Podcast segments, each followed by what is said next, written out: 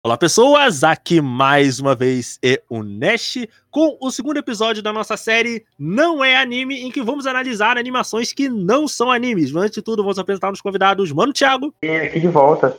Maravilha. Mano Tyron. Opa, belezinha? E Ive. Ive, dá seu salve.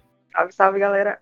Ah, gente, maravilha. E no segundo episódio, nós vamos estar analisando aqui a lenda de Korra. A gente poderia fazer da lenda de Yang, que é mais popular. Inclusive, vai estar tá saindo aí um filme novo sobre o Avatar Ang adulto. Mas aí eu, eu tenho as minhas ressalvas com relação a isso. E, sinceramente, eu prefiro analisar a lenda de Korra, que é uma animação que dá para extrair mais coisas, dá para falar mais sobre ela. O pessoal já fala muito de Yang, Yang, Yang, Yang, Yang, Yang, Yang, Yang. Cara, é, a Lenda de Korra, ela foi uma animação que saiu, se eu não me engano, no ano de 2012, se eu não estou enganado, com quatro temporadas, totalizando cada uma delas cerca de 10 episódios. E a Lenda de Korra vai acompanhar o avatar que veio depois do Ang, a Korra, que veio da tribo da Água. E um fato interessante que a gente já tem que deixar bem claro aqui é que, diferentemente do Ang, que precisou aprender os outros elementos, a gente já começa com a Korra dominando terra, fogo e água, sendo o último elemento que ela tem que aprender, o ar. E agora ela. Ele, ele demorou. É, pode continuar. É, agora a Korra ela está indo para a Cidade República, que foi uma, é, uma cidade central ali fundada pelo Ang, e lá ela vai aprender a dobra de ar com o Tenzin, que é filho do Ang e o último mestre do ar. Nesse caso, o último mesmo, porque ele é o único filho do Ang que tem a dobra de ar, então, fora o fora ele os próprios filhos, não tem mais ninguém que faça a dobra de ar. E é uma coisa que a gente estava tendo uma pré-conversa aqui, eu, Thiago e, e sobre como as opiniões com relação à lenda de Korra, elas são opiniões, digamos, mistas, né? Que, assim, é, não é uma opinião tão unânime quanto a lenda de Yang, né? Para tanto que, Thiago, você inclusive tinha dito que tinha gravado um podcast com o pessoal e a opinião deles foi quase que unânime com relação à lenda de Korra, né? É, ela... é, é, porque te, vou, é, na internet, né? Pelo menos o que eu percebi é que é meio a meio. Tem, uma, uhum. tem um lado que gosta muito, um lado que gosta mais é, do, dessa, dessa gravação que. Ou foi a discussão que a gente, a gente conversou, né? Tava conversando sobre porra. E aí foi versão nerfada, né? É, Thiago, você pode repetir. acharam também que teve uma diferença de qualidade? Né, hum. Né, aconteceu alguma coisa na produção de elogio? Uh, cara, eu quero ouvir a opinião, eu quero ouvir a opinião do Tyron sobre isso, porque o Tyron é muito fã da Lenda de Korra. Ixi, man. Calma, a pergunta é sobre o que diretamente? É, é porque se você sente alguma grande diferença de qualidade entre Yang e Korra. Quali... Em qualidade, eu acho que é difícil falar assim, diferença. Eu acho que só existe uma certa evolução na escrita entre um e o outro. Mas os dois eu acho brilhantes, sacou? O Korra um pouco mais, por alguns motivos, mas diferença assim não tão grande. É, é agora, assim, agora que o Taro falou isso, é, esse negócio da cor começar com os elementos é maneiro, né? Porque já deu, né? Esse negócio de ah, vamos ensinar, aqui já deu. A gente, a gente já viu essa história, né? Tem, agora é outra, né? Outra é, maravilha. É, Ive, você acha que tem alguma diferença na de, de Yang e Korra, assim, em termos de, em termos de qualidade? Principalmente na questão da narrativa, já hum. que o Avatareng, a história do Avatareng, ele foca mais em aprender a compreender a questão de ser de fato o Avatar, de se uhum. tornar o Avatar e toda a misticidade por trás dos elementos, né? De controlar os elementos. Já na questão da Korra, como o mundo já está evoluído, já que é 70 anos após Avatareng, a história dele, a narrativa se volta para algo mais político, já que está rolando a questão da unificação dos povos e por aí vai. Hum, cara, assim, é, no meu entender, eu acredito que Korra ele é uma ele é uma animação que aposta muito alto no sentido de e assim é uma a lenda de Korra ela tem uma relação meio de, digamos que meio abusiva com relação a ao que veio antes, porque eu sinto que a lenda de Korra, ela quer propositalmente se afastar da lenda de Yang, sabe? Às vezes ele propositalmente toma decisões porque ele quer ser diferente da lenda de Yang.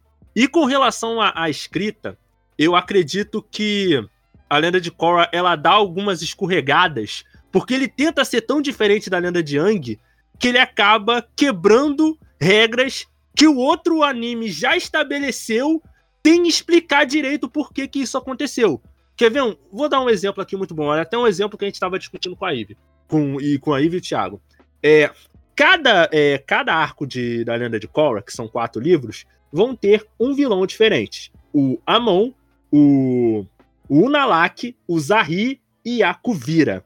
E o Amon, que é o meu favorito, que é o primeiro, ele tem uma coisa que é a dobra de sangue. É a habilidade que ele tem. Que no caso o Amon, ele é um indivíduo que ele ele tá ele criou um grupo de pessoas de não dobradores que eram marginalizados dentro daquele, daquele contexto. Porque quando a Cora vai chegar na Cidade República, ela vai perceber que existe uma simetria de poder entre as pessoas que têm dobra e as pessoas que não têm dobra. E o Amon, mas, ele age. Mas ficou assim mesmo, gente? Porque assim, até onde porque a, a gente estava até falando isso também, né? Que a dobra, até por é, essa, a questão, não sei se vocês acham isso também, a dobra, ela, ela perde, ela vai perdendo a força, né? Tanto quando a gente hum. vai vendo também as, as dobras de cor, elas são mais simples, né? São dobras menores.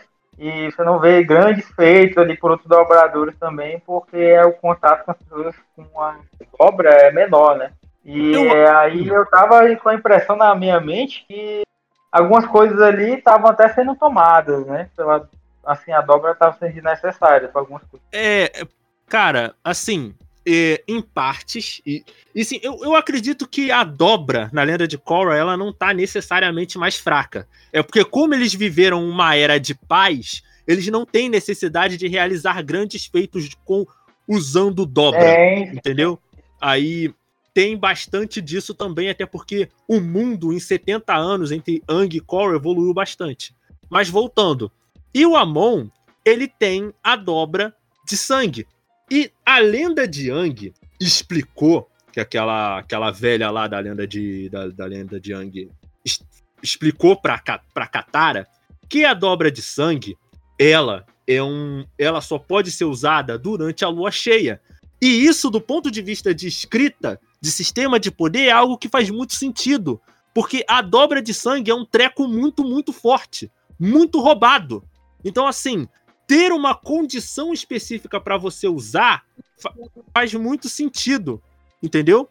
E assim, o Amon e o pai do Amon e outros personagens que a história vai falar, ele meio que consegue usar a dobra de sangue a hora que ele quiser. E a história não explica isso muito bem. E, tipo, a história no momento, tipo, a história ao invés de explicar isso, fica num, num quadrado amoroso ali entre o Marco, aquele embuste, que é a coisa que eu disparado, a coisa que eu mais odeio na lenda de Korra, o Marco, o, o Bolin, a Korra e a Asami. E a história fica nisso, nesse cara, nessa coisinha adolescente, boloide. Tipo, não, já não ajuda muito a Korra ela ser, nesse início de história, ela ser insuportável. Ah, Nash, faz sentido com a construção do personagem, eu sei. Mas em alguns momentos, cara, tenso, complicado. Mas assim. Assim, eu, você, primeira coisa, eu vou defender o Baco aqui com todas as minhas forças. Por conta de que eu gosto muito do personagem no começo do anime, tá, velho? Depois eu acho que ele cai só que eu acho ele como personagem inicial, eu gosto muito dele. Ele como irmão mais velho, eu acho que a estrutura dele de irmão mais velho, protegendo o irmão mais novo e ralando pra tentar ajudar o irmão a viver, pô, acho maneiro pra caramba, tá, velho? Me, me compra tranquilo, nesse velho. Ponto, nesse, nesse ponto, o tem razão. Na questão do Marco, do Marco assumir responsabilidades, aí sim. Só que, velho, quando vai pra a parte amorosa da relação, né? Aí, aí o Marco decai pra caralho, velho. Aí ele, ele não sabe se ele é gado de uma ou se é gado da outra. No fim das contas, leva vai na bunda e eu acho aquilo uma delícia. Eu Só também, eu também, 100%.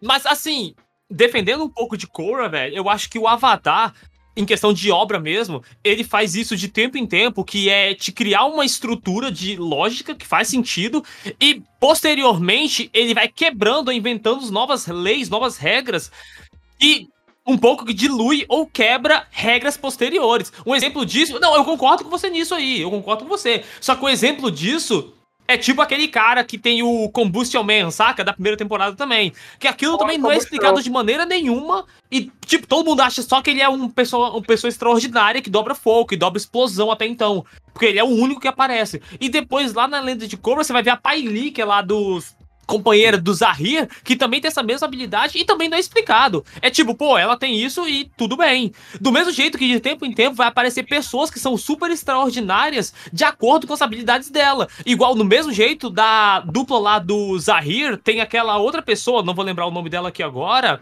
que é a moça que não tem braço, Miu Wang. Que, tipo, ela é dobradora de água que não tem braço. Isso nunca foi tratado antes. Porque a única pessoa que já dobrou algo sem ter membros foi, tipo, o Bumi quando tava todo preso, que ele conseguia dobrar a terra só com a cabeça, saca? Então, esse tipo de brincadeira que vai sendo criado de tempo em tempo, que até no próprio Avatar, no próprio Korra, quando vai falar do passado do Amon, que vai falar do passado do Amon, não, no passado do pai do Amon lá, que ele pode ser uma, uma dessas pessoas extraordinárias. O Soca, que tá falando que ele é mais velho lá, ele até lembra e fala sobre isso. Ele fala, pô, de tempo em tempo a gente acha pessoas que são extraordinárias comparado ao nosso comum. Então existir uma pessoa dessa aqui pode ser pode acontecer, entendeu? Mas eu entendo tá. o seu ponto, eu compreendo o seu ponto 100%. Claro, mas aí, o, o meu problema, veja bem, o meu problema é uma coisa que eu tava conversando com a Ive. O meu problema não é ele conseguir fazer isso ou não. A história pode tranquilamente fazer um retcon ali. Só que aí tu para pra pensar no, no seguinte: você tem indivíduos específicos que têm a dobra de água que consegue tirar a dominação da pessoa para sempre. E parando para pensar, isso é uma coisa que faz muito sentido com a dobra de sangue, tá ligado? Eu não tô dizendo assim, ah, o Amon não, não pode. Não, eu acredito, eu acho que é possível. É fácil de explicar. Porque, tipo, aqueles chi bloqueadores, eles já conseguiam fazer isso. Sim. Então você pensar que a dobra de sangue consegue fazer isso para sempre faz muito sentido. O problema é que a história não explicou isso. Porque veja bem, uma coisa é a história não explicar. Outra coisa é a história explicar a coisa de um jeito e depois mostrar que não tem como fazer. Porque em nenhum momento a história chegou e falou assim: olha, ninguém sem braços com, é, não consegue fazer a dobra. Tipo, você pressupõe que isso não é possível. Mas aí, no caso da dobra de sangue, a história fez questão de parar e te explicar que isso funciona desse jeito, dessa forma, nessas condições. E veja não, bem. Mas, mas, novamente aqui, isso aí é dado de um princípio da pessoa que cria essa dobra. Tem que lembrar uma coisa importante: que aquela velha lá que fez isso, ela criou a dobra de sangue. Então, talvez ela só não era forte o suficiente ou especial o suficiente para dobrar, para fazer mas, a dobra de sangue mas, no dia normal, entendeu? Mas, mas Taron, isso aí não tem, não tem a ver com, não tem a ver com força, porque vamos lá, como é que a Katara, que é a dobradora de água mais forte do mundo, também não conseguia dobrar, dobrar sangue no meio Novamente, do dia? Talvez ela só não seja especial o suficiente. Eu tô usando essa palavra especial para cravar que em Lenda de Yang, na Lenda de Korra, tem personagens que são extraordinários. Especial é, é, feio, extraordinário é melhor. Tem pessoas que são extraordinárias que vão além do casual da dobra normal, entendeu? Não, mas, Do mesmo mas... jeito que você tem aquela época. Porque, ah, porque, novamente, a dobra evolui, todo mundo evolui com o tempo. Dobra de sangue também pode ter feito algo parecido. Porque, do mesmo jeito que você tem no Lenda de Yang, que dobra de raio é uma coisa muito difícil, muito trabalhosa e muito perigosa, quando você vem pra dobra de. Quando você vem pra lenda de Korra, dobra de raio qualquer um faz, pô. Dobra de Sim. metal, a mesma coisa. A, a Toff até chega e fala, pô, me, dobra de metal, qualquer dobrador de metal, qualquer dobrador de pedra consegue dobrar metal. Basta ter um bom professor. A Toff que cria fala isso, entendeu? Sim. Então, mas... tipo, existe uma certa progressão ali. O que eu entendo o seu ponto da parte da obra de sangue é um argumento 100% válido, mas novamente, talvez é só extraordinário demais. É, mas, mas, cara, o meu, cara, o meu problema com isso é porque, assim, a minha, o, o meu problema, o meu, o meu problema com isso é que, assim, quando você tem subdobra, é assim, é um. Cara, é, é, é porque assim, por exemplo, se fosse para ser desse jeito que você tá falando, qual era a necessidade do Ozai esperar ter um eclipse solar para poder o poder do dobrador de fogo tá no limite dele? Por que, que ele simplesmente não é, não é mais especial que os outros e aumenta o próprio nível de poder? Entendeu? Existem dobras que têm processos específicos, tem coisas específicas. Para tanto que eu me lembro que quando, quando no, no, no, no, final do primeiro livro o espírito da lua, o, o cara lá, o dobrador de fogo, mata o espírito da lua e a lua some, eu, eu posso estar enganado, mas eu tenho quase certeza que os dobradores de água não conseguia fazer dobra. Tá não, ligado? Mas tinha, mas tinha. Tinha. Tinha. Nash. O hum. Iron, ele era. Ele seria. Mas o ponto é, do Azai era ele não ter mesmo. Entendeu? Aí é, é uma coisa que, assim, se a história não tivesse explicado como a dobra de sangue funciona e a gente não tivesse tido provas de como a dobra de sangue funciona, eu não teria problema. Só que assim, e poderia muito bem ter feito um retcon e explicado isso. O problema é que a história não explica isso. Você tem que aceitar uma explicação específica fora do que a história, do que a história fala, entendeu? Desculpa, peraí, desculpa cortar só um minutinho, só pra hum. tentar lembrar uma coisa. Quando a Katara ela vai atrás do, do cara que assassinou a mãe dela, ela usa a dobra de sangue também nele, né? Em sim, algum momento, se não ela usa. E é de dia, não é? Não, cara, não, não. Não, Ive. Eu lembro, era de, era de. Era até um clima meio de chuva. Eu lembro era que era no. Pior que é verdade, é um clima meio de chuva, só que parece ser à tarde mesmo. É, o. Fiquei meio. Será que. Será que minha mente deu uma quebrada? Caralho. Não, não. Tem, eu tenho quase, eu tenho quase certeza que era que era lua cheia, cara, que era período de lua cheia. Só que assim. Não, olha, não, mas ali eu acho que ela. Não sei se ela chega a dobrar sangue ali, cheguei a embolar. Porque eu lembro que ela para a chuva naquele momento. Mas eu não lembro se ela é, dobra ela sangue naquele momento também. Deixa eu. Mas aí. No dia não anterior, ela dobra sangue para parar as pessoas do barco, isso eu tenho certeza. Sim, Agora, contra o velho lá que matou a mãe dela, eu não lembro. Entendeu? É uma, é uma coisa que, assim, se a história tivesse explicado um retcon para isso, eu teria ficado tranquilo, mas assim, a, a lenda de Korra ela fica perdendo tempo com um quadradozinho amoroso que não vai le levar a lugar nenhum. Porque, cara, é o que eu tava falando com a Eve. Se existisse um clã que tivesse a habilidade de tirar a dobra dos outros, ou uma pessoa que seja, cara, ia ser, ia ser tipo equivalente a uma bomba atômica, tá ligado? E assim, a lenda de Korra, ela fica perdendo, tipo, a primeira temporada ficou perdendo tempo com isso. E cara, eu achei aquele primeiro. É, aquele, aquela coisa, aquele quadrado amoroso ali tão ruim, cara. E assim, o fato do Bolin, e é uma coisa que eu tenho que falar. O fa tipo, no começo, o Bolin ele é muito aquele alívio cômico bobo que a gente tinha no Ang. Só que qual que é o problema? Eu acho que pra história que a lenda de Korra é, que é uma história mais adulta, o alívio cômico que ele tem não me, não me é muito bom, cara. Tipo, mas eu tenho que dizer uma coisa. O Bolin, ele evolui. Isso é uma coisa que eu tenho que falar. O Bolin, ele evolui muito de um arco pro outro, sabe? É então, uma coisa é, que eu tenho que eu, falar. 100%. É o, o tanto que o Marco, pra mim, diminui ao quanto que o Bolinho aumenta, velho. Eu acho, acho no final, o Bolinho também, eu, eu concordo com você. Eu acho ele no começo meio bobo demais. Só que eu gosto desse tipo de piada, então eu fico feliz, eu rio feliz, tranquilo. Só que, pro final, porra, Boninho vira um personagem espetacular, velho. Pra mim ele encaixa porque todo mundo é meio bobinho, ali tem, uma, tem um nível de bobarreada em todo mundo. É permite. Peraí, voltando rápido, só aquele pra, da, da obra de sangue. Um negócio que eu tinha anotado aqui. É, a complexidade e sofisticação dessa arte geralmente só permite o uso durante a lua cheia quando a potência do dominador de água está no seu pico. As únicas pessoas conhecidas capazes de executar sem o auxílio da lua cheia é o Yakone, o Tarlok e o Amon, que também são conhecidos por ter extensivamente e rigidamente sido treinados. É, sim, sim, Ivy, isso é importante de falar. Só que assim, não explicou um retcon, porque assim, como é que o pai do Amon aprendeu a dobra de sangue se, te, se teoricamente quem inventou foi aquela velha lá, entendeu? É uma coisa que assim. sabia. Assim, para mim, se a história tivesse me explicado por que, que isso aconteceu, teria feito muito mais. Teria feito muito mais sentido, entendeu? Mas acho que a gente se esticou muito nisso. Eu acho que a gente esqueceu de falar de uma coisa muito boa que a lenda de Korra tem, que é o Tenzin. Cara, assim, tem que falar uma coisa. O meu personagem favorito da lenda de Korra é o Tenzin, cara. Eu acho assim que, que o Tenzin ele tem uma coisa muito interessante, que ele é o mestre que ele continua aprendendo, sabe?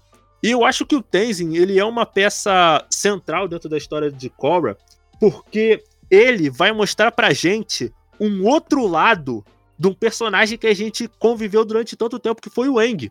Porque quando a gente vai vendo do interior da família do Aang ali, de como o Aang ele foi um ótimo avatar, mas ele não foi um pai muito bom, isso é uma dinâmica muito interessante, sabe? Sobre tá dizendo como... que o que o Aang é, é o Naruto?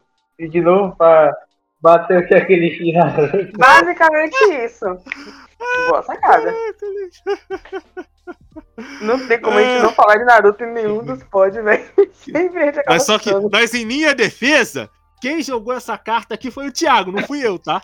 Justo, justo. Ai, caraca, lixo. O Naruto não, não é uma audição, cara. A gente nunca vai, vai parar.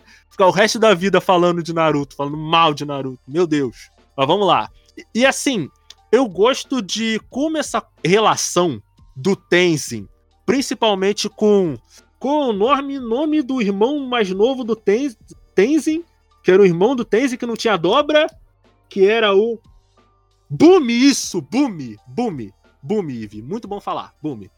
E assim, a relação que o Tenzin tem, principalmente com o Boom, cara, é algo que é muito interessante. Tipo, cada arco vai estabelecer um novo problema pro Tenzin, sabe? Que nem como, como se ele tivesse um arco próprio dentro da, da história. Porque assim, você tem no primeiro momento o Tenzin tentando ser um bom mestre para Korra. Sendo que a Korra, ela é rebelde, ela é uma ela é uma como ela foi um avatar que nasceu num mundo de paz e que nasceu cercada de proteção, ela sempre se sentiu presa. Por isso que ela é muito esquentada, muito estourada e tal, não sei o quê. E assim, o, o Tenzin, ele tenta ser esse mestre rígido, ele vai percebendo que ele não vai conseguir chegar na Korra dessa maneira. Aí no segundo arco, você tem a questão de que o Tenzin, mesmo sendo um mestre do ar que teoricamente deveria ter uma ligação espiritual muito forte, ele não consegue ver espírito. Aí no, ter no terceiro, você tem a questão de que, por conta de coisas que aconteceram no segundo arco, você tem uma explosão de dobradores de ar. Aí o Tenzin, ele fica alegre pensando que vão ter novos dobradores de ar, sabe? Ele começa a negligenciar algumas coisas enquanto ele tá buscando esses outros dobradores de ar sabe? É uma coisa que, assim, teve alguns momentos, que eu não vou mentir, cara, teve alguns momentos que eu só continuei vendo a lenda de Korra por causa do Tenzin, que é um personagem que eu acho muito, muito bom. E alguns, em algumas coisas ele me lembra até o o Crow de. Não, se bem que o Crow. O Crow é um mestre interessante também, mas aí a pegada dele é, é diferente e tal. E uma coisa que cabe frisar, que é uma coisa que a gente falou, falou, falou, a gente vai andando de arcos em arcos é que a gente falou muito do Marco, do Bolin e da Korra, mas esqueceu de falar de um personagem muito importante que é a Sami, cara. Eu acho, tipo, o conceito da Sami é muito interessante, cara. Mas ela, ela tá. É, é ok, né? Ela tinha esse, esse quadrado amoroso, né? Mas é. ela tava meio perdida no rolê, né? Porque ela não tinha nada a ver com a galera, né? É, só que. Só que ela é muito legal, cara. Ela é muito maneira, tá ligado? Ela é tipo. Ela é um. Ela assim. Porque, primeiro, ela pilota um carro, tá ligado? e isso, isso por si só já é muito maneiro. Velho, é. a, a Sammy, a Sammy ela meio que lembra um pouco o Soca. Não na questão do, de alívio cômico e tal. Mas principalmente porque na equipe original, né? Do Avatar de Avatar Eng, era Eng, Katara e Toff, ambos, todos eles dominadores, dobradores na verdade, e o Sokka não. Não, aí, aí a, a Liv, ela tá... Ela é dominadora. A Ivy tá, ó, a Ivy tá falando outro ponto muito relevante, que é os feitos, da- da- até os feitos de, de Avatar, né? O, o Yang, o, o, a, a, o Sol que ele maceta a Lua, né? E aqui a Sammy macetou o Avatar. né? Peraí. Não chega, não vamos chegar nisso aí depois, né, cara? Não é uma competição. Mas aí um avatar vale um- é equivalente a uma lua? A um satélite? Não é. Não sei. Não sei. Eu acho que não. Mas vamos lá. E, cara, eu gosto muito do arco da Asami. Só é meio bizarro, porque assim, o arco da Asami começa no livro 1 e ele só termina no livro 4, tá ligado? Eles param, dão uma pausa no arco da Asami e aí ele só retoma no livro 4. É uma coisa. É Mas é que ela coisa- tem mais o que fazer também, né? É. Ela tem uma vida ali, ela tem, pô, ela tem que trabalhar, a moça. Tipo, eu gosto muito da Sam. Eu achei que É, quando eu começou, tava eu ia ter um pouco de rixa com ela, por conta de que ela começa meio sendo quase uma antipáticazinha, patricinha, você fica meio, pô, essa menina sei Hum. não, hein? Mas no momento que ela começa a brigar, você fica, pô, a menina briga, né? Pô, a menina é legal. E quando chega no momento, pra mim, que é a virada da personagem, literalmente, é quando ela escolhe não se juntar ao pai dela, porque ela percebe que o pai dela tá errado. Pô, aquela cena eu acho brilhante, velho. Tudo aquela cena, a direção, o contexto, a ação da personagem, aquela cena é perfeita, velho. Aí, aquilo lá me quebrou, aquilo lá eu parei e falei, Sam, ela tem tá no meu ela coração pra podia ter sempre. virado um antagonista, né? Podia Ela ter 100%, acabado- velho. Aí ela poderia 100% virar antagonista, velho. E eu aceitaria. Só que, pô, não, ela escolhe o lado certo e, pô, perfeita, velho. Não tem como. E, cara, é, é muito, muito interessante a gente, a gente falar disso, né? Que a gente tá passando.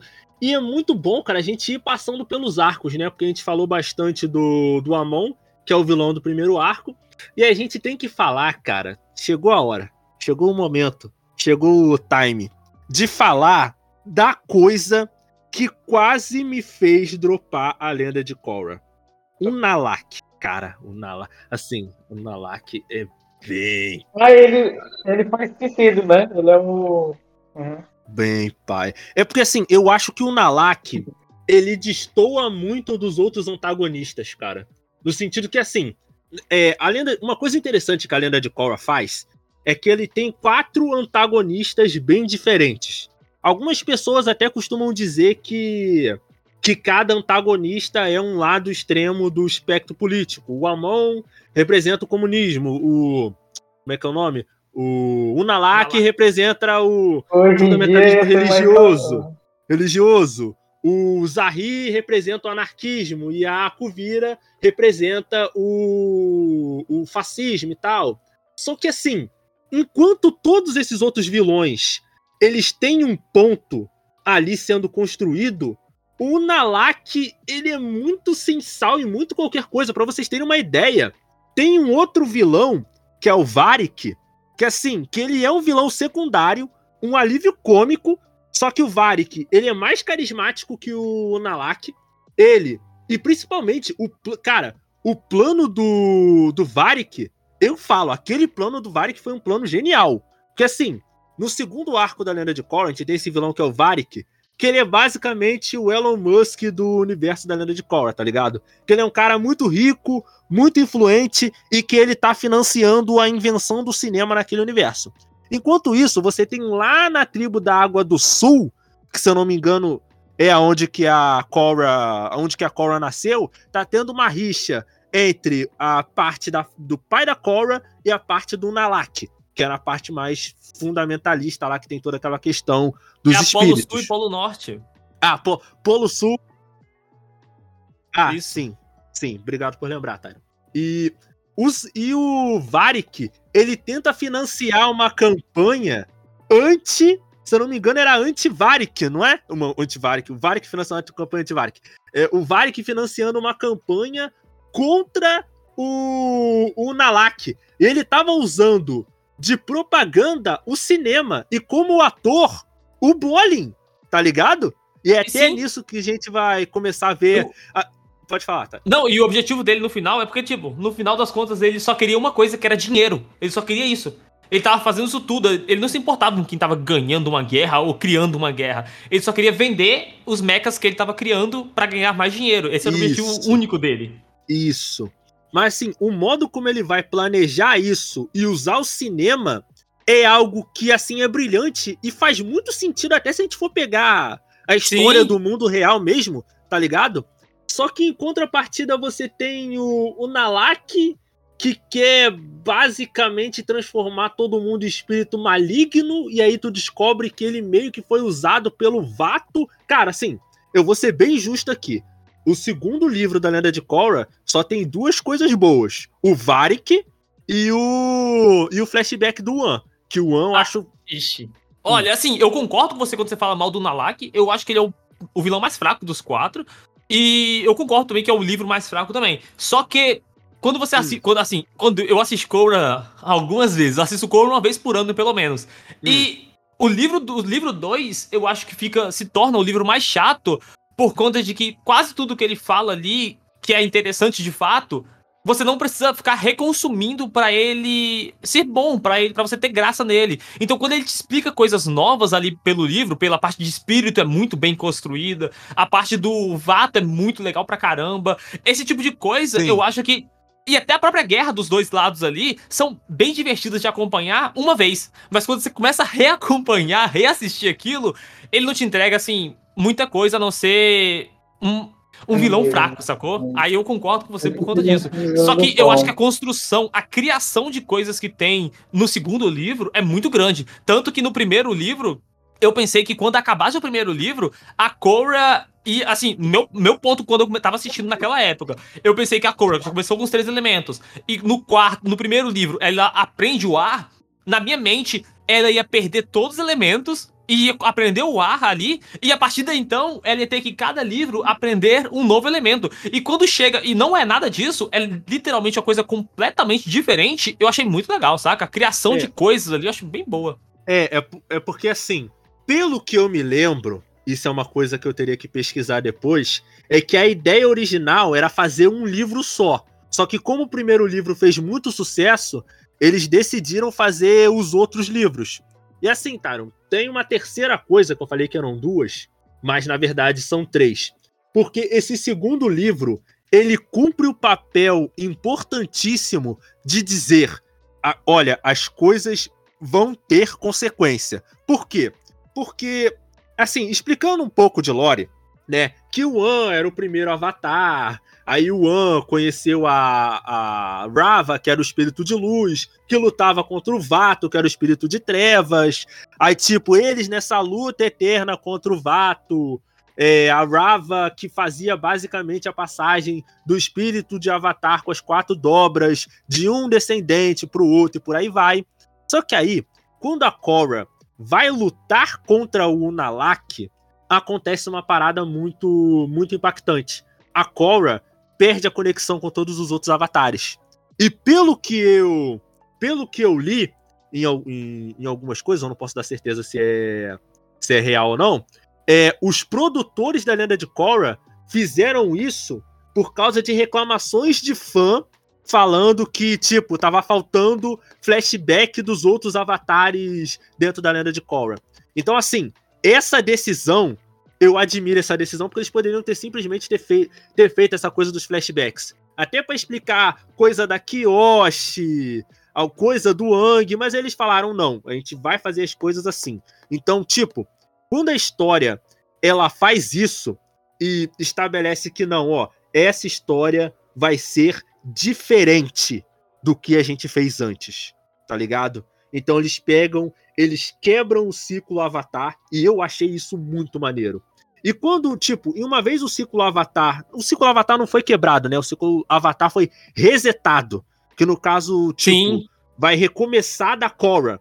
Isso é, foi uma coisa que primeiro mostra que tem consequências e segundo, a Korra, para resolver o problema da desconexão com o mundo espiritual, ela resolveu que vai tirar a barreira entre os dois, tá ligado? Aí agora vai ter trânsito livre entre o mundo espiritual e o mundo humano. Só que então, isso. isso... Hum. Não, você quer terminar? É porque isso aí não, eu acho termina. uma coisa muito, muito boa do texto do Avatar, do texto de Korra, por isso que eu falo que é uma evolução até, de que mostra assim, a cada momento que aparece um vilão, esse vilão tendo uma ideologia, mesmo você não concordando com ela ou não, ele vai no extremo, por isso que ele é um vilão. Só que no final das contas, ele tem algo a acrescentar para você ou para personagem ou pro mundo ali, entendeu? Tanto o Nala, o Amon quando ele entra e querendo igualdade ali pra todo mundo, ele fala sobre isso, a Cora entende que para ela dobra era a coisa mais legal e tudo mais, só que ela percebe que as pessoas sem dobra às vezes são, tipo, jogadas de lado de qualquer jeito. No, a, no Nalak agora, essa parte de espírito, a Cora não concorda com ele, que, tipo, ele quer fazer o caos, obviamente, ele quer jogar espírito para todo canto, espírito das trevas, etc. Ela não concorda com isso, só que ela entende a necessidade e a distornância entre o mundo atual e o mundo dos espíritos, tanto que ela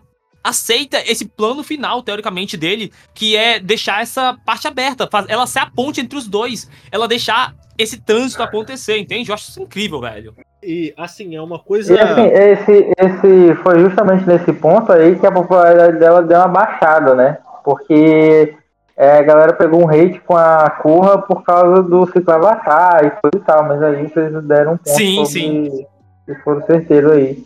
No que aconteceu também acho positivo, também acho maneiro, gostei dar um peso pra história mesmo. Cara, assim, eu acho uma decisão, primeiro, acertada, porque demonstra que, olha, aconteceu uma coisa numa escala muito grande e a consequência disso é condizente com a escala do que tá acontecendo, tá ligado?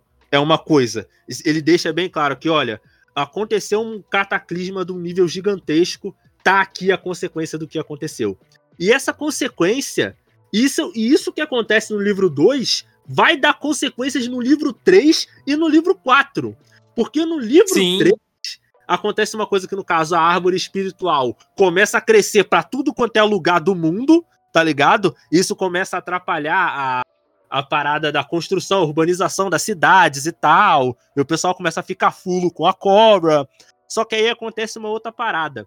Do nada, é, começam a surgir vários dobradores de ar no mundo todo. E isso eu só acho que faltou, porque assim, é, ter tantos dobradores de ar surgindo era algo que eu acharia que traria um desequilíbrio no mundo um pouco maior. Porque eles estão a se você for contar do tempo que o Wang foi congelado até a, até a Korra tá com a idade dela de quase 20 anos, 200 anos que você não tem uma nação do ar.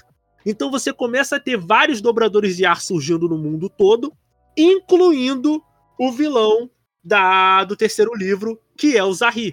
E o Zahri. Oh, ele, ele, já. O Zahri ele não tinha dobra, e aí ele não, ganhou nesse não, não, não, É. Isso, isso, isso mesmo. Tá. Ele, ele, assim, ele era um, ele era um asceta da tribo do ar. Ele era alguém que tinha grande admiração, de, admiração pelos ensinamentos e é, conhecimentos da tribo do ar. É tipo, é, que, porque de todo mundo ele tava pronto já, né? É, é tipo, ele, tá, ele tipo, já tava esperando, né? Já tava vendo em mim, pô. É, é, é, é uma coisa que assim, é uma coincidência mas não, não, chega não chega a ser insultante. Eu acho eu acho, inter, eu acho interessante ter, entendeu?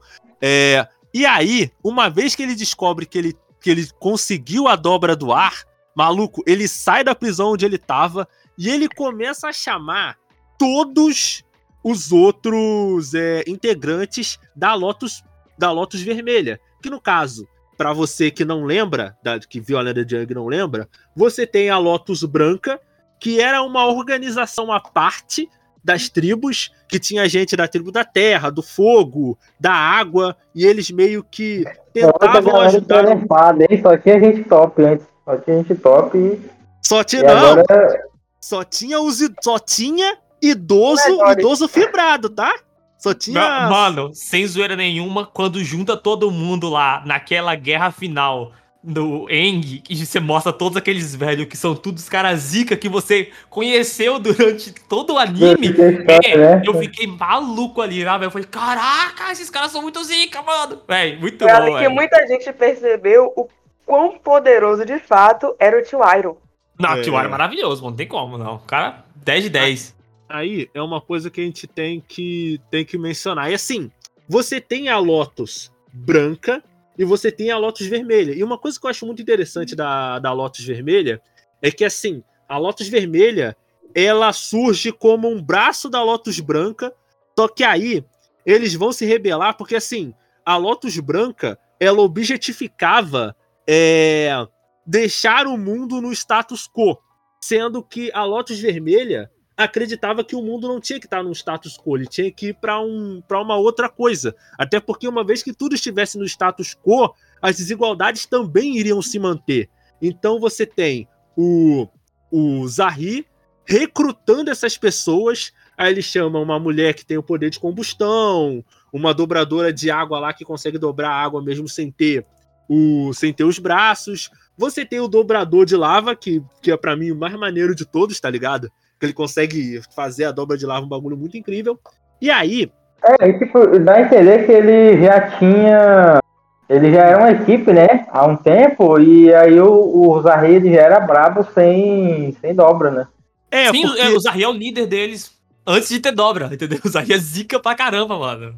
Aí é uma coisa que a gente tem que falar também, que ele começa a juntar esses caras e eles têm por objetivo final e é por isso que eu sempre vou falar aqui: o Zahri, ele é, carisma, ele, ele é carismático, ele tem um, um ponto ali dele.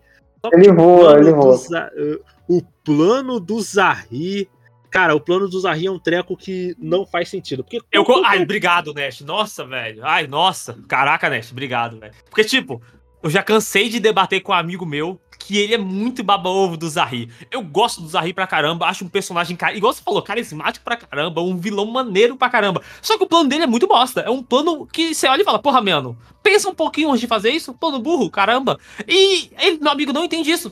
Meu amigo defende como o melhor vilão de todos. Eu discordo fortemente, velho, por conta disso. Hum. Só que ele é carismático ainda, eu concordo pra caramba. Não tem como, assim, não tem como assim, negar isso. Velho, a única coisa que eu acho interessante, focado hum. no Zahri e no livro 3, especificamente, que apesar da série de problemas que ele causa no mundo, de ter sequestrado a Cora para tentar encerrar o ciclo do Avatar e tudo mais, ter sido derrotado pela galera, o fato dele ter psicologicamente abalado a, a Cora foi algo que ficou, tipo, cara, nos outros não tinha essa questão desse abalo psicológico tão intenso Sim. pra dar a ponto de fazer quebrar a mente dele. E a Cora é... intensamente quebrada depois dessas lutas com os Isso aí. Deu um outro aí. ponto. Porque, assim, pensando, pô, Nest, qual que é o problema do plano do Zahir? Porque qual que é o plano do Zahir? Matar a Korra no estado Avatar para que assim encerrasse o ciclo Avatar e o mundo entrasse num caos e a partir desse caos surgisse a liberdade plena, absoluta. Para tanto que o Zahir, nesse sentido, ele, de certa forma, ele encara o anarquismo. Só que qual que é o problema? O plano do Zahir ele enfrenta uma série de problemas. Por isso que é um plano que não faz sentido. Porque, primeiro, se o Zahri ele conhece a história da tribo do ar tão bem, ele sabe melhor do que qualquer um o que aconteceu da última vez que o mundo ficou sem um avatar. O resultado foi a ditadura da Nação do Fogo. Segundo, uma vez que a Korra resetou o ciclo Avatar, então as coisas Não, já ele, estão numa outra. Ele, ele é negacionista. Ele é negacionista. Aí faz mais sentido. O o, ne o negacionista do ciclo Avatar. Negacionista do ciclo Avatar. É tudo isso. Eu ficou assim, Avatar não é tudo isso, não. mas, mas, tipo, sério agora. Assim, o que garante que o, que o Zahri matando o Avatar no ciclo Avatar, isso fosse realmente encerrar o ciclo Avatar, tá ligado? A Rava poderia simplesmente ir para um outro um, um, outro bebê aleatório. Para mim, fazia muito mais sentido o Zahri falar o seguinte: olha, Korra, a gente já tá na tribo da Terra. O que, que eu vou fazer? Eu vou te matar, caçar o próximo Avatar, raptar o próximo Avatar, e a partir disso treino. Porque, cara, vamos ser sinceros. Agora eu te dou um plano. Agora, tu, agora temos um plano, né? Entendeu? É, vamos... Por, porque assim, é, vamos parar pra pensar o seguinte: o Zahri, ele é um prodígio na dobra de ar, tá ligado? Pra tanto que eu posso estar enganado, mas assim, tem uma luta do Zahri contra o Tenzin, né? O Zahri ganha essa luta? Não, não, lembrado. calma, amigo, calma. Tenzin. Não, Não, ele não- o Tenzin ele- ganha dele, pô. Só que Ah, o Tenzin tá. perde Não, não, no não. final por conta que o Tenzin tá lutando contra o Zahir e, e o Uhum. Gazan, que é o dobrador de lava, a Miwan, que é de água, e a Pai Li, que é de fogo. Aí o Tenzin perde. Porque ele tá lutando contra todo mundo da Red Lotus, sacou? Mas Aí- quando ele tá X1 contra ele, ele ganha. Ah, tá. Ah, não, não, não, não. Faz, faz sentido, faz sentido. Só que assim, querendo ou não, O tipo, cara, o cara, o cara tá. Como é que é? O cara a vida inteira treinou lá, ele. é, é porque o Zahri não tem o poder do protagonista, né, cara? Ele esqueceu, não, não, eu sou o protagonista do anime, então vou acabar com ele no soco. Ai, caraca. Mas aí, vou, mas assim, é, para pra pensar o seguinte: você tem um dobrador de lava, uma dobradora de água com poder incrível, uma dobradora de combustão e o Zahri, que é um tipo, mesmo não sabendo tanto técnica, ele é um prodígio, portanto que ele aprendeu a do... aprendeu a voar, coisa que Sim. nem o Ang conseguiu fazer. Exatamente. Se, tipo, esses caras iam treinar o avatar mais forte de todos, provavelmente. Tá ligado? Provavelmente. Porque, assim, pelo que a gente tem. E assim, se você for contar os livros da Kyoshi, que muita gente não considera canon, porque assim, gente, no caso, a Avatar Kyoshi, que foi a Avatar que veio. Putz, que foi a Avatar que veio antes do Roku, né? Louco. Isso. antes do Roku, ela, tipo, tem, uma, tem dois livros contando a história dessa Avatar. E pelo que os livros contam, que muita gente não considera canônico porque tem uma série de problemas ali envolvendo, eles, é, o que que acontece? A, a Kyoshi, na época que a Kyoshi foi Avatar, tipo, ninguém foi lá e chamou ela de Avatar. Naquela época tinha um Avatar falso. Então, tipo, o que garante que o Zahri, matando a Korra, não tivesse uma Korra e não fizessem um avatar falso? Tá ligado? São todas coisas que, tipo, um vilão como o Zahri, que pensou tão longe a ponto de injetar metal no, nas veias da Korra pra matar a Korra, como é que um cara vai pensar num método tão específico desse e não vai pensar nisso de, pô, eu acho que só matar o Avatar, acabar com o estado Avatar não vai ser o suficiente, não, hein? Ô, Nash, Nash, nesse Hum. ponto referente ao plano do Zahri, Hum. pelo que eu tava olhando aqui, o ciclo de reencarnação ele só pode ser quebrado se o Avatar for morto enquanto estiver no estado Avatar. Porque, nesse caso, o Hum. espírito da Rava vai ser removido do Avatar e destruído, ou o espírito do Avatar, que é a Rava, vai ser comprometida por uma doença espiritual, que acaba destruindo ela. Aparentemente foi isso que eu entendi aqui. Não, Sim. ma- mas. Só que o, o, o problema aí é que, assim, informações de Avatar segundo Avatar. Até no próprio momento, quando. No livro 2 ali do espiritual, quando você tem aquela briga do. Hum. Do Vato versus a. Esqueci o nome agora, você acabou de falar, esqueci, eu sou burro. Rava. Rava. Exatamente. Quando ela morre e depois ela volta dentro lá do corpo dele, aí ela para e fala, pô, mas um nunca vai existir sem o outro e sempre os dois vão existir, não importa o quanto o tempo passa. Então, tipo, até se você. No final, isso que eu entendo. Não importa como você pode, possa matar o Avatar. Ou até o, o, o Vato. Em um momento ou em outro, ele vai surgir de novo, porque é como a natureza funciona, é o equilíbrio É. final. sacou? É Os dois isso fazem mesmo. parte do mundo. Então, até se ele matasse ela, ia demorar X de tempo pra surgir novamente um Avatar. É isso que eu entendi, entendeu?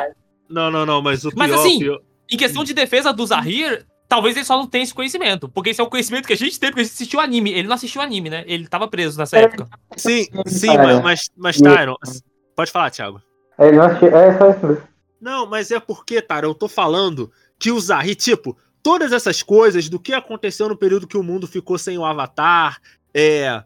Tipo, do fato de que o. Assim, a gente tem que levar em conta uma coisa também. O Zahri sabe o que aconteceu da última vez que o mundo ficou sem Avatar. Ele conhece a história Não, da sim, eu tava só brincando aqui. Eu concordo. Mano, eu concordei com 100% com você. Eu acho que esse plano que tu falou é muito melhor do que o plano que ele pensa, sacou? Eu acho que o plano dele funciona só pra uma coisa importante, que é funcionar na mente de uma pessoa que já está, tipo, muito perdida, saca? No pensamento dele. Uhum. Tanto que ele tá com idealismo muito radical, aonde ele não consegue mais enxergar o que seria o real ali na frente dele, entende? Faz Sim. sentido isso? Aí Não, ele tá não, muito não, no entendo, extremo entendo. já, então ele não se importa muito com, pô, talvez eu esteja errado. Não, ele só quer fazer isso que ele, que ele planejou. É, e assim, é uma coisa que a gente tem que falar também, que é uma coisa que eu, assim, eu sinto que é um problema, mas ao mesmo tempo não é. Porque assim, eu senti nesse terceiro livro que para quando eles vão pro mundo espiritual, eu achei o mundo espiritual desse terceiro livro meio meio painha, sabe? Achei, tipo, comparado com o mundo espiritual da lenda de Yang, achei o mundo meio mundo espiritual meio tem o Airo, parece o Airo. Mas, assim, Exatamente. Eu, eu, não sei se eu consigo concordar só porque aparece o Airo. Apareceu o Airo, eu falei, yay, 10 10, melhor anime. Porque ele, eu, o, o Eng, né, lá no Eng tinha é, ele desenvolvia alguns episódios, né, ali os, os primeiros, é, os espíritos lá, especificamente, né? Ah, aquele, aquele rouba-rosto, né? Então, tinha outras, tinha outras coisas a mais ali para se preocupar do que é, é que não foi genérico, né? Um, é, aí, eu, eu acho que o meu problema é isso, cara. O mundo espiritual na lenda de Korra ficou meio, meio qualquer coisa, sabe? Mas assim. Planta, virou planta. Apagado? Virou planta. É. Pode falar, Ivy. Não, tô dizendo que o mundo espiritual no, na história de Avatar Korra ficou meio apagado. Isso, isso, isso. Uma coisa que eu acho muito bom é. do Korra, que quando apareceu, eu, yay, aquela cena, saca? Você fica muito feliz até te mostrar de verdade, foi quando mostra, quando ela hum. chega naquela, na biblioteca, e aí hum. a menina fica toda feliz com tanto de livro, nossa, eu poderia ficar aqui para sempre. E aí você lembra do segundo, do segundo livro de Avatar, do uhum. Eng, que o cara lá, o estudioso, fala a mesma coisa. Aí a coruja chega e fala: Ah, o humano já falou isso aqui já. Aí você fica, caraca! Então o cara tá aí ainda. Aí quando mostra o esqueletinho, você fica, caraca! eu não queria ter visto isso, não, velho. É, é tem isso. Mas, mas assim, uma coisa que eu gosto muito nesse terceiro livro é como ele vai é, desenvolver a relação da Beifong, sabe? Que é uma coisa que a gente esqueceu de, de, de mencionar aqui. Que assim, que a Beifong, ela é tipo a delegada. Ela é tipo o comissário Gordon da Cidade República, sabe? E esse, esse terceiro livro, ele serve muito para também desenvolver a questão da Beifong e de como ela sacrificou muita e muita coisa para poder ser a delegada de polícia, que querendo ou não, uma responsabilidade muito grande, sabe? E é uma parada, cara, que é, como eu, como eu diria, eu, eu gosto disso, sabe? Desse, desse desenvolvimento que ela tem e também do, e também que ela era teguete do Tenzin, tá ligado? E fica na situação Sim. meio Pô, mas eu acho a Ben Fong um personagem incrível desde sempre, velho. Que tipo, tem lá no primeiro, no primeiro livro dela, quando ela se sacrifica pra deixar o Tenzi com a família dele sair vivo, saca? Do Amon. Pô, aquela cena é incrível, mano. Nossa senhora. Lembra quando tava sendo perseguida no, no bisão voador? E aí ah. ela pula pra cima do, do dirigível lá pra se sacrificar e então deixar os dobradores de ar sair vivo. Pô, cena hum, 10 de 10. Ben Fong no coração, não tem como não, velho. E, cara, eu.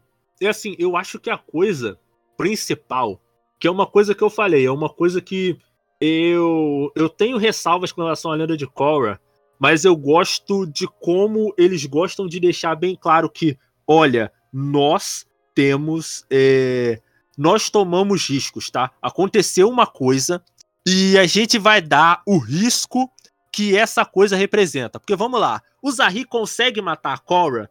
Não. Mas o Zahri, ele deixa a Korra de uma maneira que ele basicamente inutilizou a Korra, tá ligado? Mano, e deixa ela toda do... E ele, tipo, e o, e o final do terceiro livro, cara, é um final punk, tá ligado? É eu triste, fico imaginando. Mano, nossa eu fico imaginando senhora. a pessoa que, tipo, que na época que estavam saindo os episódios, quem viu essa terceira temporada e não tinha a quarta, acho que ia ficar maluco das ideias, Pô, tu tá, tá maluco, Caraca, velho. O que vai acontecer agora, tá ligado? Não, primeiro passo que Avatar, tipo, desde sempre, querendo ou não, é um desenho infantil, é um desenho pra criança, PG-13. Então você não pode Sim. ter muita coisa triste, você não pode matar ninguém nem nada, pô. Chega no, no Korra, e, no livro 3, principalmente, é quando os, os, os criadores estavam lá perdidos já. Mano, o, a, o Zahir mata a rainha da Terra. Você fica, gente, isso pode na TV? O que, que vocês estão fazendo? Vocês estão malucos? E mostra isso. E no final é aquela cena triste pra caramba. E você fica, caraca, o que, que eu vou fazer da minha vida? Pra onde e... que eu vou daqui, gente? Vocês estão malucos? E acaba, aí você fica triste, só fica pensando na vida. E o, quarto, e o quarto livro, ele já começa a partir daqui. Porque nesse quarto livro, a gente tem a Cora lidando com um problema de depressão pesada mesmo, tá ligado? Porque ela fica lá na tribo da água, se eu não me engano, um, um ano e meio, tá ligado? E acontece uma. Quanto tempo? Se não me engano, se passa três anos depois da, do livro 3. É três anos depois. É esse tempo todo, pô. Aí, assim, a Cora, ela, tipo, ela vê todos os amigos dela abandonando ela, o Marco, a Sami, que, o Bolin que entra pro, pro exército lá, tá ligado? E assim. Pô, calma, Cora... em, em, defesa aqui rapidão, não é nem eles abandonam ela, não. A Cora, na verdade, que afasta deles. Porque, tipo, todos ficam mandando mensagem para ela e ela não responde o. Ela não responde o Mako nem o Bolin. Por isso que ela vira muito amiga da. Da Sami. Porque ela começa a responder muito ela e conversar muito com ela. Por algum motivo, sacou? Ela só se, ela só se afasta dos outros. Por isso. E aí ela cria essa barreira entre ela e ele, sacou? E eu acho que é uma parada, cara, que assim, e na medida que a Cora ela vai voltando, que aí ela volta para a cidade República, aí ela começa a lutar naquele naquele naquelas paradas de luta ilegal e você percebe que a Cora, aquela Cora que tipo era forte, que era poderosa, não sei o que, você percebe que ela não tá bem fisicamente e psicologicamente. Enquanto isso, três anos se passaram e muita coisa mudou.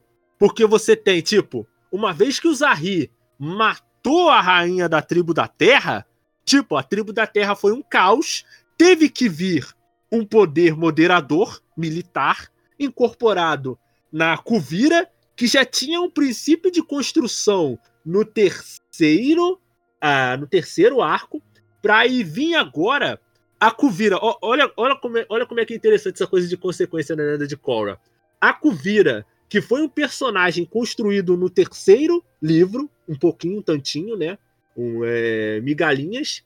Ela, no quarto livro, vai usar pedaços da árvore espiritual do segundo livro para poder construir uma arma de destruição em massa.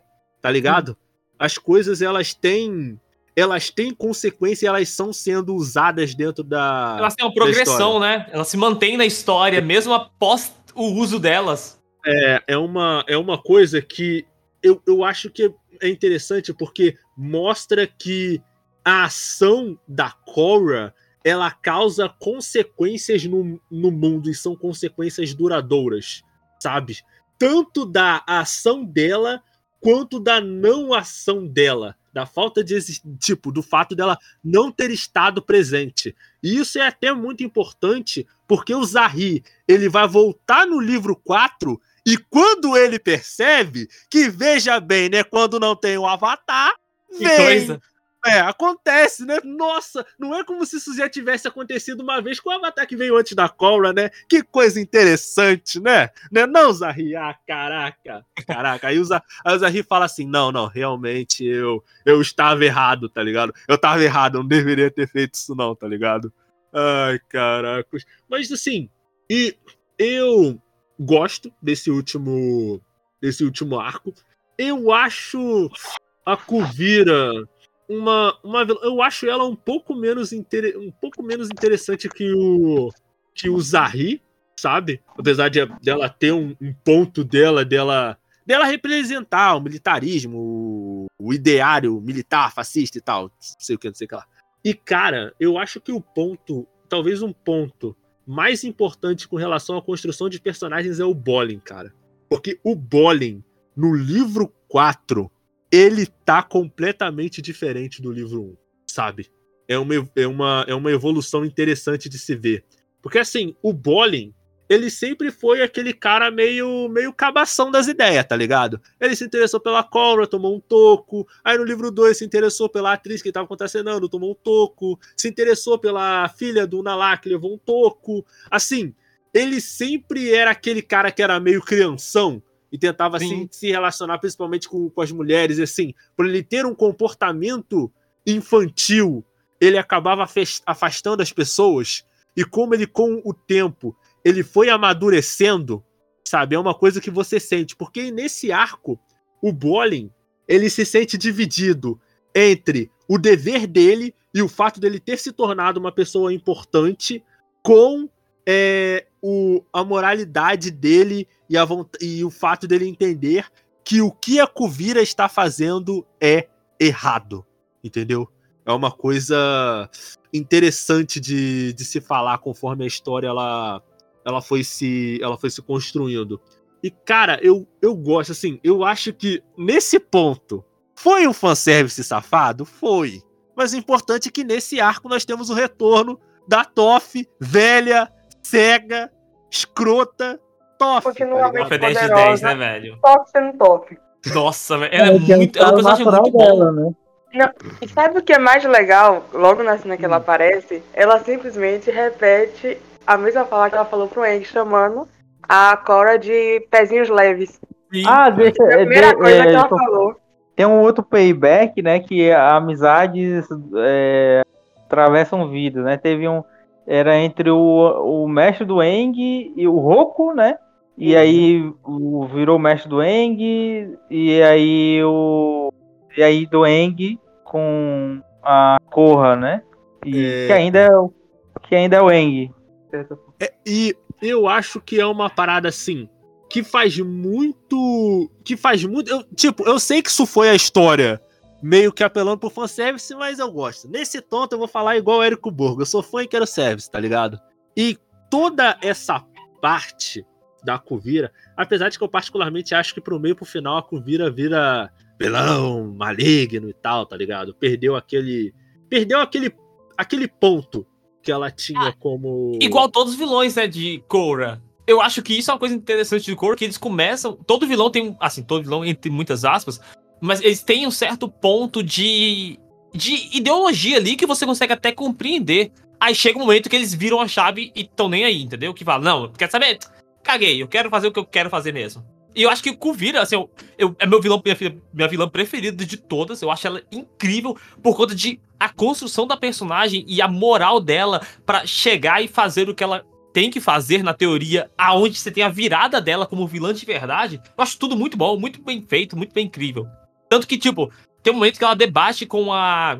Com a irmã da Beifong, com a Beifong, irmã da Beifong, irmã da Lin, a Suin Beifong também, que na verdade não era a Kuvira que era para ser essa general para unir todos sim, os povos. Sim, sim. Que seria na verdade era para ser a Suin Beifong, porque ela que é a líder do do clã lá da Terra, que eu esqueci o nome, do clã de metal, da cidade de metal, que eu esqueci o nome.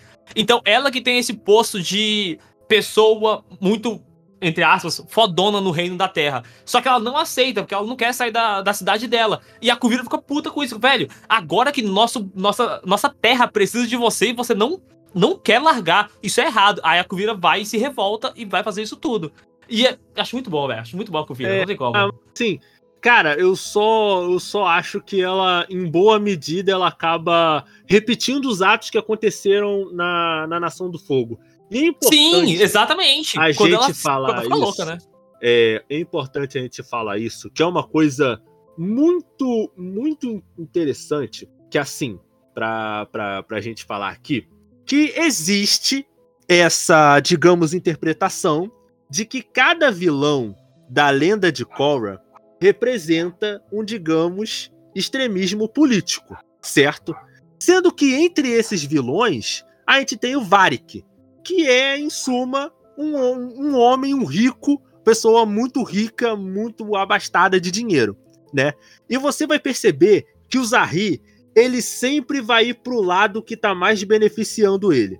Ele começa fazendo aquela coisa independente para poder financiar a guerra, para poder vender mais robôs. Depois ele fica do lado do clã dos Beifong.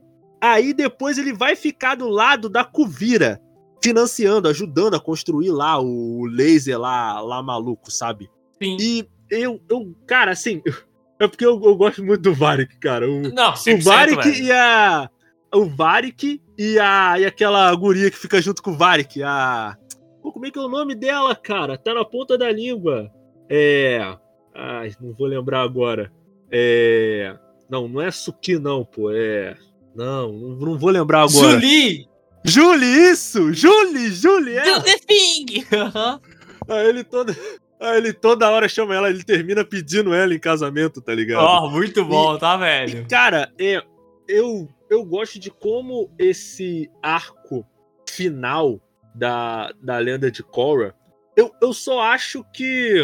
uh, Eu, eu acho ele. Eu, eu acho ele interessantezinho, mas eu não acho ele. O final dele não é tão bom quanto o, final da segunda. Do, do segundo livro, sabe? Mas eu acho que. Eu acho que ele é bom porque ele é muito um arco de, de fechamento ali da Korra, sabe? E Fora a, a coisa que na época deve ter deixado algumas pessoas fulas, que é a descoberta de que a Korra é, se descobriu gostando da Asami. E cara, eu, eu, eu acho que eu fiquei. Eu nunca fiquei tão fulo por um personagem é, não ser homossexual. Porque assim, eu, assim, cara, tipo, quando eu vi essa cena da, da Korra ficando com, com a Asami, né? Eu pensei, cara, deixa eu ver se eu entendi. Eles tinham três temporadas pra botar isso pra frente. E eu fiquei vendo a Cobra nesse vai não vai com o Marco. E os caras podiam ter, ter o tempo todo ter feito a Cobra ficar com a Sammy. Que é uma personagem muito mais da hora. Eu fiquei, não, fiquei fulo, cara. Fiquei fulo, fiquei. Fiquei. Fiquei, fiquei fulo, de verdade. Fiquei fulo. Mas esse final de Korra, ele é muito. Ele é muito interessante por causa dessa coisa de fechamento, entendeu? Porque, no geral, cara, eu acredito que Korra, por ele ter tomado decisões muito ousadas, no sentido de que, tipo, a lenda de Yang, ele tá no panteão de talvez, não talvez, é o melhor anime feito fora do Japão. Ponto. É uma coisa indiscutível. Até hoje não vi ninguém que chegasse e falasse assim, pô, Lenda de Yang é ruim. Lenda de Yang é chato. Ou mesmo, ah, Lenda de Yang é bom, mas não é tão bom assim. Nunca ouvi. A opinião é unânime. É a melhor animação que pega estética de anime e não é feito no Japão. Murika anime, tá? E seria muito fácil eles simplesmente repetirem as batidas emocionais existentes no anime de Yang. Seria fácil fazer isso. Então, quando a lenda de Korra ela toma essas decisões que, no meu ver, elas são decisões ousadas, e eu acho que é até por isso que tanta gente não gosta, né? Que é tão. Korra é tão divisivo. É. Ele tomou decisões ousadas e principalmente é, deixou bem claro que os acontecimentos dentro da história têm consequências, sabe? E consequências absurdas. E falando uma coisa, gente, eu considero a lenda de Yang melhor que a lenda de Korra. E vocês sabem que vão ter um novo live action da lenda de Yang. Mas o que eu vou falar aqui vai ser contraditório com relação a tudo que eu falei nesse podcast até agora. Eu iria preferir um live action da lenda de Korra do que a lenda de Yang. Sem brincadeira nenhuma. Sei não, hein? Não, Eu- não, não. Nossa, eu sou meio contra qualquer coisa disso. Assim, não que eu seja contra, nossa, Taio, como você é ou contra. Eu só acho que, tipo, é muito difícil de fazer, velho. Porque é uma obra que tem lá, igual Cobra, uma, quatro temporadas, cada temporada tem 12 episódios, 14 episódios, 20 minutos cada. Você pegar isso tudo e comprimir num filme, se for um filme. Punk, velho. Não, então, ah, eu já compro. Ah, eu já compro mais fácil, entendeu? Agora, filme eu não compro de ninguém. Só se for, só se for filme, só se fosse um arco fechado, então uma história dentro do mundo de Avatar, sem necessariamente ter que contar a história que a gente já sabe, Não, porque eu não, acho que ele não. funciona melhor. Não, é porque assim, eu acredito que é, pelo fato da lenda de Korra ser uma anima, tipo, cada arco ter 10 episódios apenas, eu acredito que assim, é muita coisa acabou assim, muito da motivação do- dos vilões acabou ficando meio resumida. E como a lenda de Korra ainda é um desenho PG-13, eles não poderiam ir tão a fundo nas temáticas que eles estão fazendo. Sim. Mas Nash, em E pela época também, né? Ash? Não é nem É. questão de PG-13, é questão que a Nick e Load também naquela época tava cortando eles. Eles queriam falar de coisa mais punk, de coisa mais pesada, ou até coisa mais gay, e a Nickelodeon falava, não, mano, pode não. E metia É. tesoura. Assim, e assim, é uma coisa que, mas no caso a lenda de Yang não é a mesma coisa? Não. Porque eu acredito que todo. Eu, eu tenho um pensamento de que o live action, principalmente de uma coisa recente, tipo, eu já abomino a ideia de fazerem live actions de animações da realeza da Disney, tá ligado? Ainda mais eles fazerem um live action de um desenho que não tem nem 20 anos direito, sabe? Assim, e eu também acredito que a animação de Yang, o Avatar The Last Airbender, a animação já alcançou o ápice do que a história podia alcançar. Não tem como live action fazer melhor que aquilo. E eu não falo nem a nível de nostalgia, eu falo a nível de construção mesmo. Eu acredito que ter um live action da lenda de Korra seria mais interessante para poder explorar todo o potencial de história que a lenda de Korra não. Do, do filme animado, um filme animação, que ia não, uma... não, não, assim, poderia ser, poder, poderia até, cara, porque assim, é, a lenda de Yang, o universo do Avatar, ele tem um universo expandido nas HQs, sabe? Eu acho que tem diversas HQs da lenda de Yang, da lenda de Korra também, principalmente. Sim tem os livros da, da Kiyoshi. Então Eu eles... acho que vai ter easter disso e esse filme novo ele vai ser uma vai ser um passeio, né? Vamos vai lembrar a galera ali. Mas eu, eu acho, Tário, o, o filme live action, o do o do de Corra, eu acho que dá para eu acho que dá para adaptar o filme, cada livro um filme. Mas mas assim, na hum, adaptação mesmo, né? Não dá para Cara, eu acho que, Thiago, eu acho que nesse ponto eu vou ter que discordar com você, porque assim, para fazer o filme, assim, daria para fazer um filme de cada arco, daria, mas eu não, não eu não gostaria que fosse não. assim.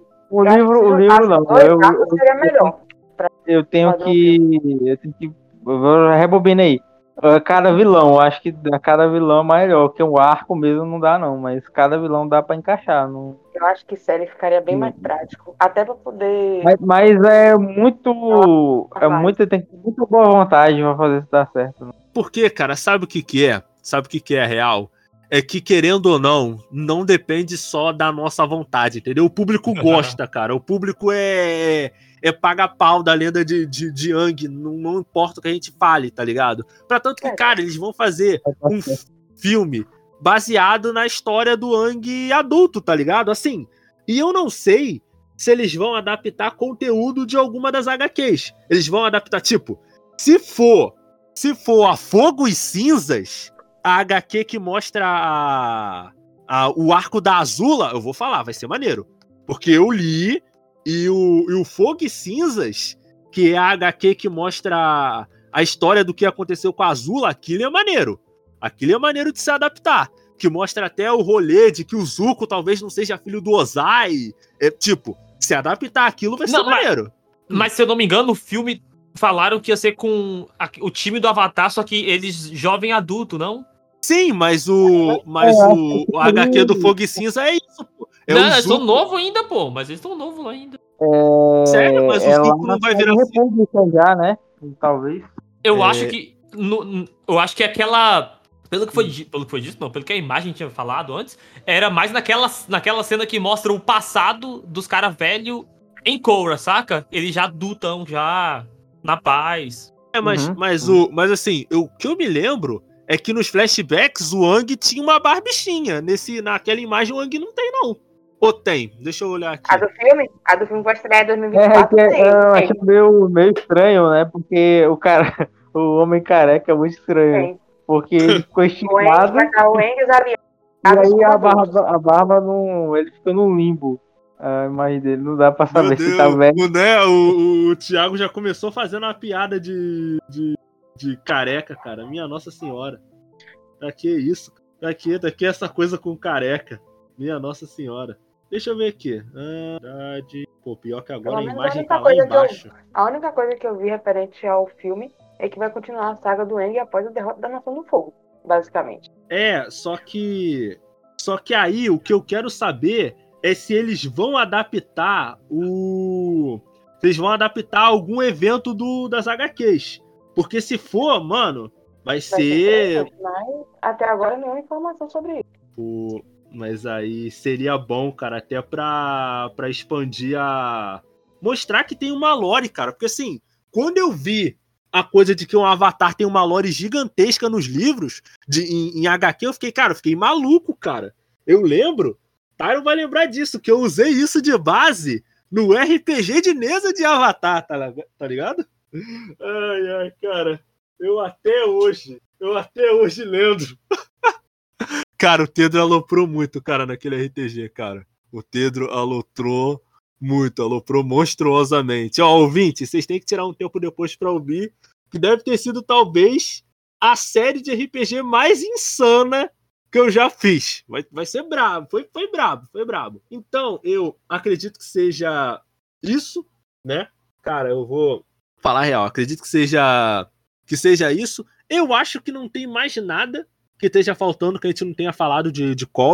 A gente explorou bastante cada cada parte da, da história. Foi proveitoso, foi interessante, foi divertido.